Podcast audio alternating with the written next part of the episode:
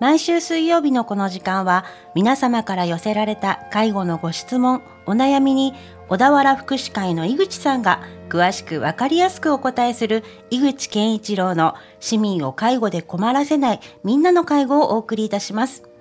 私は番組アシスタントの FM 小田原小山由香子です。井口さん、今週もよろしくお願いいたします。はい、よろしくお願いします。第10回目の今日は、これまで介護に関わる様々な方々のお話を伺ってきましたので、今日は私の方から井口さんにいくつか質問をさせていただいて、回答いただく形を取りたいと思います。はい。あの、前回、前々回には、はい。みんなの家南足柄の、はいあの、実際にご家族を入居されていらっしゃる方のお話だったりを伺ってましたが、はい。ちょっとこう、いくつか言葉だったりとかはいもわからなくて教えてください。えまず、特養という言葉が出てきました。これ私も何度か耳にはしています。はい。えー300人待ちなんていう数字も先ほど見せていただいたりもしたんですが、はいちょっとびっくりな数字です。はい。えーみんな、みんなの家、南足柄、この特養というのはどういう施設ですか？はい。あの、特別養護老人ホームの、まあ、通称特養と言われているところですね。はい。はい。特別養護老人ホームというのが正式な名称になります。うん。で、特別ってどういうことかっていうと、はいまあ、常時介護が必要な方々ですよね。はい。なので、あの、はい、あの、排泄の介助が必要であったりとか、うん入浴の介助が必要であったりだとか、また食事の時にサポートが必要であったりだとか、あと、また起き上がりとか移動の時とか、服薬管理など、あの、様々な生活をする上で介助が必要な人が入所するというところになります。はい。で、この特別養護老人ホームに関しては、今国であの、要介護3以上の方々。に限定されているということになってます。はい。要介護とかっていうの段階がいくつかありましたもんね。はい。あの、要支援1、2からはい要介護1、2、3、4、5というところになります。うんうん。で、こちらで当てはまる要介護3っていうのは、えー立ち上がりや歩行、排泄、入浴、衣類の、えー着脱など、ほぼ、えー全面的な介護が必要な方々になります。で、要介護4というのは日常生活全般にわたり、これらの能力がかなり低下していて、日常生活について全面的な介護が必要な人が多くて、介護なしでは日常生活を営むことが困難であるという方になります。はい。で、要介護5になりますと、日常生活全般にわたり、これらの能力が、まあ、低下していると。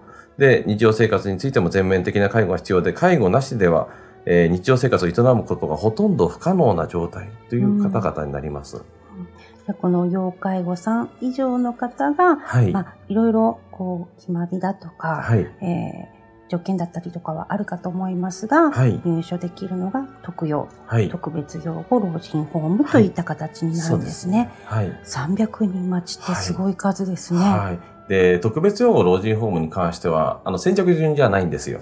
ああ、そうなんですね。はい。なので皆さん安心していただくといいと思うんですけれども、うん、あの、そこ、そこの、あの、特別養護老人ホームについては、あの、はい入所判定委員会というのがありまして、入所指針というのが各特別養護老人ホームで設けられております。はい。で、そこで、あの、該当して、あの、点数が高い方々、緊急性であったりだとか、ああ、の、自宅で介護する人がいないであったりだとか、あの、一人暮らしではもうかなり厳しい状態であるというところ、はい。あの、そういう方々に関して順位をつけて、うんで、優先的に入所するというような形になってます。なるほど。市内には、みんなの家、南足柄と同じような特養と言われる施設は、まあ、市内だったり近隣には、やはりいくつかあるんですか、はい。あの、南足柄については地域密着型の特養ということなので、南足柄市の方だけなんですけれども、基本的に特養っていうのは、あの、県の施設でもあるので、なので、神奈川県民であれば、はいはい、入所することも可能であるということでもあります。ああ、じゃあ、施設によって、はい。あの、南足柄市の方が入れますよっていう条件があるところもあれば、あの、そういうエリア的な制限がないところもあるんですか、そうですね。あの、在宅サービスでも、あの、小規模多機能であったりだとか、グループホームっていうのは市町村単位なんですね。はいうんなので、それぞれ市町村単位で使えるサービスと、また県で使えるサービス、異なったりとかもしてます。あ本当にいろいろありますね。はい。じゃあやっぱり、それぞれ皆さんケースがあるかと思うので、はい。皆さんのケースに合う場所っていうのをはい。選ぶ必要が出てくるわけですね。そうですね。なので、あの、私も、あの、特養のあの相談員等をやっておりましたけれども、はいその中で、あの、ね、全員が入れれば、ね、うんあの、待つ必要はないんですけれども、どうしても、まあ、先ほどおっしゃられたように300人待ちであったりだとか、あの、待っていただく期間ができてしまうと、そういう時にどうしたらいいんですか？というところで、たくさんお悩みを聞いてきました。うんその中で、まあ、例えば、ショートステイであれば、6ヶ月間は、あの、ずっと入っていることができるロングショートというのもありますし、はい。あの、6ヶ月過ぎてしまうと、あの、自費になってしまったりとかするんですけれども、えー老人保健施設であれば、あの、医療が入ってリハビリもするというので、急性期の患者さんっていう、あの、運び込まれてきて、それから回復期という、あの、要は、リハビリとかをしながら生活を整えて、あの、正していく、そういう期間で在宅に復帰するというところもあります。へー。はい。うん。で、あと訪問介護に関しても、あの、30分単位で1日だけ行く訪問介護もあれば、うん。定期巡回といって24時間、細かい時間で、例えば服薬の管理であったりだとか、あの、起き上がる時だけとか、トイレに行く時だけっていうのへでー、1日複数回行く定期巡回の訪問介護もありますし、うんあの、みんなの家南足柄であった小規模多機能という施設ですね。はいは何が多機能なのか、うん何が小規模なのかという言葉だけではわからないですよね。はいあの、登録制なんですよ。あの、25人から29人の登録制の施設になります。はい。で、基本的に、あの、自宅で住んでいらっしゃる方を支えるサービスという形になります。あありがたいですね。はいうんあの、イメージとしてわかりやすいのは、デイサービスはい。にそのまま、あの、泊まることができると。はい。で、そのデイサービスに来てない時には、ホームヘルパーとしてそのデイサービスの職員が家に来てくれる。そして、あの、ケアをしてくれるというような形になってます。うーん。なので、あの、前回佐野施設長も言ってましたけれども、あの、細切れで、ここのね、あの、デイサービスで、ここのあの、訪訪問介護を使って、ここの書として使ってっていう細切れだったところが一つの事業所でわかるということなので、ああ、全体見渡せるみたいはないイメージですね。そうですね。なので、専属のケアマネージャーさんもいるし、適宜状況に応じてプランも変更できるという、そういう利便性があると。うーん。それはなんかお願いする方もすごく安心ですね。職員さんたちとも馴染みの関係と距離が近くなるので、認知症の方に々に関しても落ち着けるような状況にもなるかなとも思います。なるほど。あの、いろいろなケースがあって、いろいろなこう、お願いできるパターンもあるっていうのはすごくはい。心強いなっていうのがすごく思ったんですけれど、はい。後半のお話に、はいあの、入居をお願いしているご家族の方はいのお話ありましたよね。はい。すごく、あの、ああ、そうなんだって思う部分がたくさんあって、はい。中には、やっぱりどうしても考えなきゃいけないお金のことっていうのが出てきてたじゃないですか。はい。あの、お金があるからお宅は入れられるのよって言われたっていうお話がはい。ありましたよね。はいやっぱりどうしても、あの、それだけこう細かなサービスを受けられるっていうことは、はい。たくさんのお金がかかってしまうんだろうなっていうのが率直な、こう、はい今、あの、思っているところだったりもして、はい。ただ、あの、林田さんのご家族のね、あの、はいお話にもありましたけれども、はい。お母さんのお金はお母さんのために使ってあげようってご,、あのはいご家族やご兄弟ではいお話をされて決めたんですっていう話は、あすごく素敵だなって思ったんですね。はい。実際のところお金ってやっぱりたくさんかかるんですかね？お金のも部分でシビアな問題でもありますよね。はい。はい。そこに対していろいろ提案してくれる、また寄り添ってプランを作ってくれる人で、社会福祉さんという人たちも、えー地域包括支援センターにおります。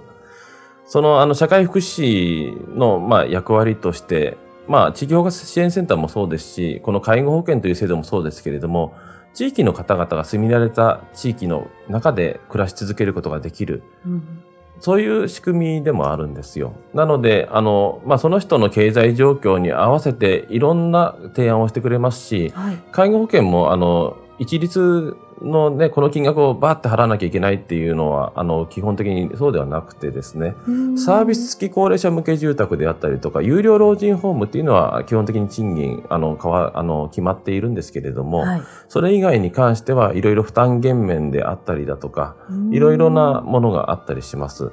で、基本的には、あの、世帯の所得というふうな形で出さ出されるものもありますので、はいはい、いろいろそこら辺に関しては、地域包括支援センターの、えー、社会福祉であったりとか、うん、あの、その相談の窓口に行ってみるとわかると思います。